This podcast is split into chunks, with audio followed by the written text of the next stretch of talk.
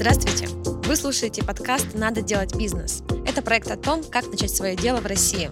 Здесь предприниматели, у которых уже все получилось, делятся опытом с новичками. Сегодня мы поговорим о том, как открыть свой салон красоты. И расскажет нам об этом основательница студии «Нежнее шелка» Ольга Мираевская. Сколько лет вообще уже у вас существует? Я всегда меряю по ребенку по старшему. Я была беременная, когда все это затеялось, и сейчас это вот я 11 год. Официально, наверное, чтобы это была студия, это ну, не домашний кабинет, потому что начиналось дома, uh 10 лет. Как мы переехали в первый офис, он вот тут вот неподалеку в центре. Было сначала маленький кабинет 13 квадратов, потом квадратов 50 мы переехали uh-huh. на Еревина 12. Это здание как э, кораблик, такое голубое, да. спортивное спортивный комплекс «Динамо». Там мы выросли, ну, получается, вдвое у нас стало два кабинета и зона ресепции, а потом стал расти штат, и мы не могли найти ничего подходящего под нашу сферу. Вот моему сейчас удивлению, наверное, по аренде. Потому что просто есть нюансы. Есть просто, допустим, салон, ногтевой сервис, парикмахерские услуги да. прочее. Это можно реализовывать в общем зале. Угу. А есть депиляция, которая у нас легла в основу, угу. и это кабинетная система. То есть готовое помещение, которое бы нам хотелось найти, не вкладываясь вот во все эти моменты, мы не могли найти. А потом мы случайным образом находим помещение вот там, на педагогической, угу и оно в 4 раза больше, 180 квадратов. Давайте немножко вот обратно отъедем, да, вот на момент, когда вы только об этом задумались. То есть вы говорите, что вы были беременны, то есть это уже вообще, то есть там, как будто ну, этот момент куча других, как бы там. Я всегда говорю, что толчком стал мой муж. А когда мы познакомились, у него была идея об эпиляции, и я очень хотела быть косметологом. Uh-huh. У меня педагогическое образование базовое высшее. Попали в колледж индустрии красоты. Ага. Попали на экспериментальный курс. И, по сути, мне дали все. Вообще в этой сфере я умею делать маникюр, там, прически, визаж, косметологию, массаж, все. Угу. Базово я умею делать все. Последний экзамен я не успела сдать, потому что у меня были преждевременные роды. И начинала я вообще с э, маленького города Кушма. В декрете мне родители сказали, ну, видели, что с чем-то хочется не заниматься, город маленький, все знают, ага. что можешь делать? Подружка привезла мне кушетку, и я начала там потихонечку работать. Макияжи делать, а, а потом уже постепенно сделали весь ремонт, переехали сюда, в квартиру. Ага. Ребенка на лето оставляли, депиляция дело в квартире. И следующим этапом вот уже все, ребенок здесь пришлось арендовать первое помещение. Какой у вас был бюджет? Ну, вот у нас была аренда 13 тысяч рублей. Расходников мы там 6-10 тысяч покупали. Какую-то мебель базовую купили кабинет, был ага. совсем небольшой. Наверное, порядка 50 тысяч нужно было, чтобы хотя бы чего-то. Угу. Только в депиляции. Это можно сделать очень логично, недорого угу. и ну, пройти долгий Угу. Мне когда-то преподаватели в этом колледже а, сказали очень важную вещь. Первые пять лет ты за копейки можешь работать на свое имя. Угу. Потом время начнет работать на тебя. И эта схема сработала. А когда вы отбили свои там первые вложения, так скажем? Отбилось оно достаточно быстро. Мы при, ну, как-то вот в это все привносили на какие-то элементы, которые можно делать абсолютно бесплатно, если говорить дальше про Например, продвижение, привлечение. Лояльность. Лояльность. Мы изначально сделали систему, когда все, я один раз ходила, два, шесть раз ходила, получила 50% скидку uh-huh. на процедуру. Это привязывало клиента ко мне как мастер. Uh-huh. Развешивал объявления на подъездах в этом районе. Карточки лояльности делали. Делали акции депиляции бикини. Это самая машинальная услуга в депиляции, наверное. Uh-huh. Расход материала небольшой. Да, делаем бикини-марафон. Давай картинку сделали, текст придумали, вот эти бегущие женщины. Вот. И э, концепция была такая, я делаю в этот день только бикини по сниженной цене. Ага. Делаю я это быстро, и у меня это дело потоково прошло, uh-huh. периодически просто такую акцию подключали. Самое сокровенное принесла, и, наверное, навряд ли куда-то уйдет.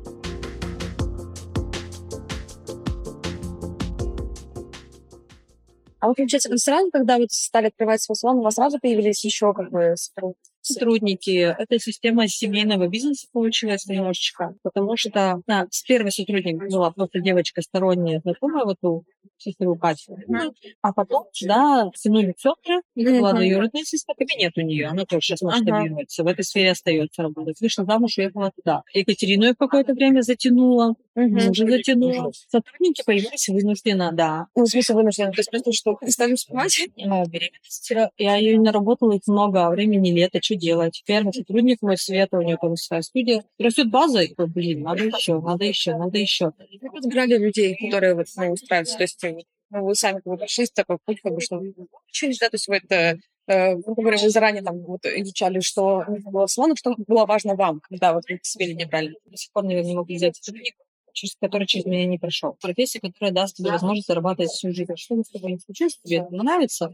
И часто это обучение, человек приходит на работу, uh-huh. хочет ну, хотя бы какую-то денежку заработать, я говорю, ничего не платно. Тот, кто действительно мотивация высокая, хочет в этой сфере развиваться, он платит за обучение, остается Сколько стоит обучение? А, 90. Uh-huh. 4 дня. То есть как бы это короткий срок. Да. Такой интенсив. Надо отдать почти 100 тысяч, чтобы...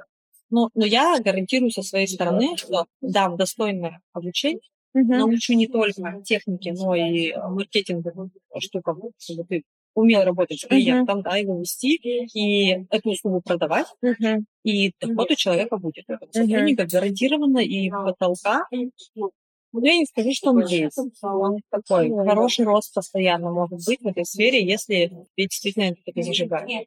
Куда дальше? А, рост в прайсе. Вот, допустим, начинает с прайса, да.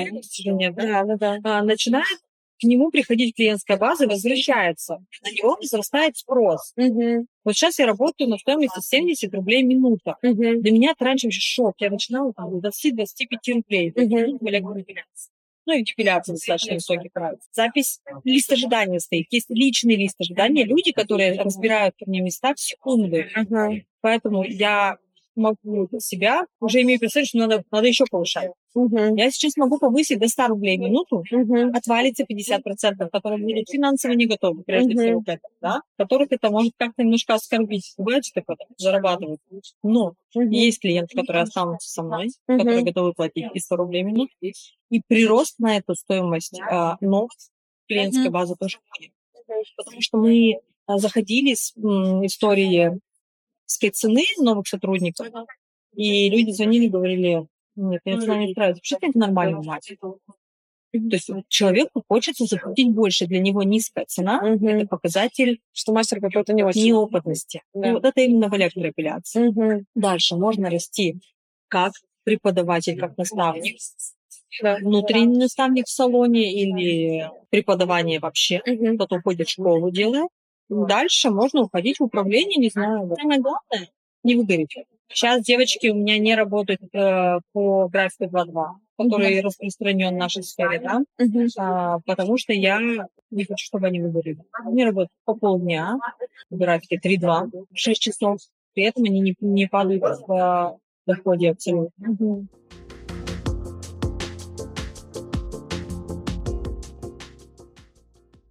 Для салона типа, сейчас это очень важно, то есть продвигаться там через, ну, Инстаграм, там, в частности. Фейсбук и Инстаграм входят в организацию МЕТА, признанную экстремистской, террористической и запрещенную на территории России. Какая у вас была там стратегия, тактика? Какая тактика? Сначала, конечно, самостоятельно. Угу. Потом появился Инстаграм. Лет, наверное, семь назад, 6-7 назад э, появился у нас контент-менеджер, Сотрудничаем по сей день. Девочка из бьюти-сферы, она Ага. а, раньше продвигала школу визажа. Она занимается своим делом. Я туда не лезу. Этот Мгм. человек знает услугу изнутри. Вот эта история с э, работой с лояльной аудиторией, она, наверное, сарафанное радио и прочее, она в приоритете. Поэтому больших вложений в Инстаграм нет. Сколько у вас сейчас всего людей работает? Порядка 10 человек. Вы при этом продолжаете там работать Да. тоже. Да. А, где вот кстати, искали оборудование, вот все эти расходники? То есть, когда начинали, сейчас здесь как поменялась ситуация вот за, там, ну, за эти 10 лет? Ситуация поменялась. В шпаринге первоочередно, ну, это паста. Мгм. А Раньше мы ее брали всегда у производителей разных. Мы Мгм. дальше даже были долгое время представителем одного бренда сахарной пасты. Ну, в какой-то момент мы поняли, что проще производить под себя косметику. Ага. И сахарную пасту мы делаем сейчас для Ого. себя. Был вопрос с продажами и реализацией этого продукта. На это нужны отдельные силы, время. Мгм. И пока мы поняли, что это ну, для нас не приоритет. А как вот производство? То есть это... Производство, то есть есть э, заводы, которые которые делают э, пасту под свой Мгм. запрос.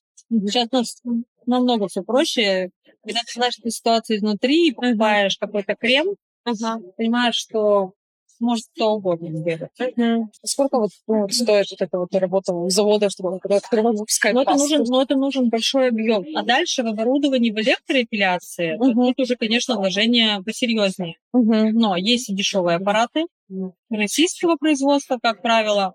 Самые простенькие, Мгм. только в Африке только можно вложиться и тоже идти по длинному пути постоянно, апгрейд совершать, Ага. покупать подороже, получше, больше методов. Тут мы опробовали вот эти российские аппараты. На порядка, наверное, год 3-4, когда я прошла первое обучение. Потом была мечта. Это аппарат Apivus. Это последняя самая разработка в мире электроэпиляции. Самая последняя модель цель, которую, конечно, очень хотелось. М, Это сейчас на порядка, наверное, полутора миллионов, миллион триста, в зависимости от доллара. Мгм. Вот. И очень хотелось такой аппарат. Вообще нет каких-то проблем там вот э, с поставками, с... С э, зондами для электроэпиляции и до сих пор какая-то периодически непонятная ситуация. Мгм. То есть мы э, раньше брали, тоже опытом я раз обучаю и продаю своим ученикам, а потом какое-то наименование какого-то, ну, самого ходового, стало не вставать. Вот нету и все. Ага. И периодически такое бывает. Мгм. Выходим из ситуации только тем, что пробовали много и уже адаптировались под работу ну, разными материалами. Какая ну, средняя зарплата у сотрудников э, сейчас и какая она была вот когда... Ну, начинали, наверное, совсем с малого. Мгм.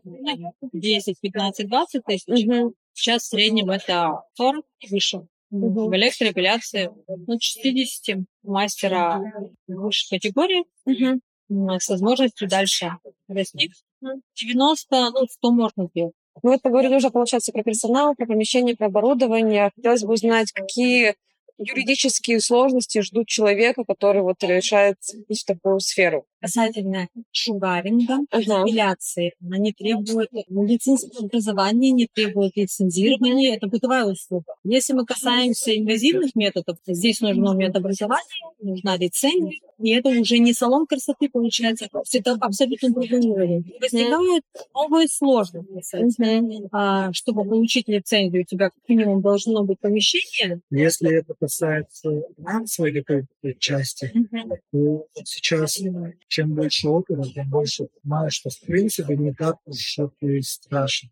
Если вот идти строго по чек-листу, то есть покупать что-то нужно я думаю, 250-300 тысяч Мгм. а, лицензировать.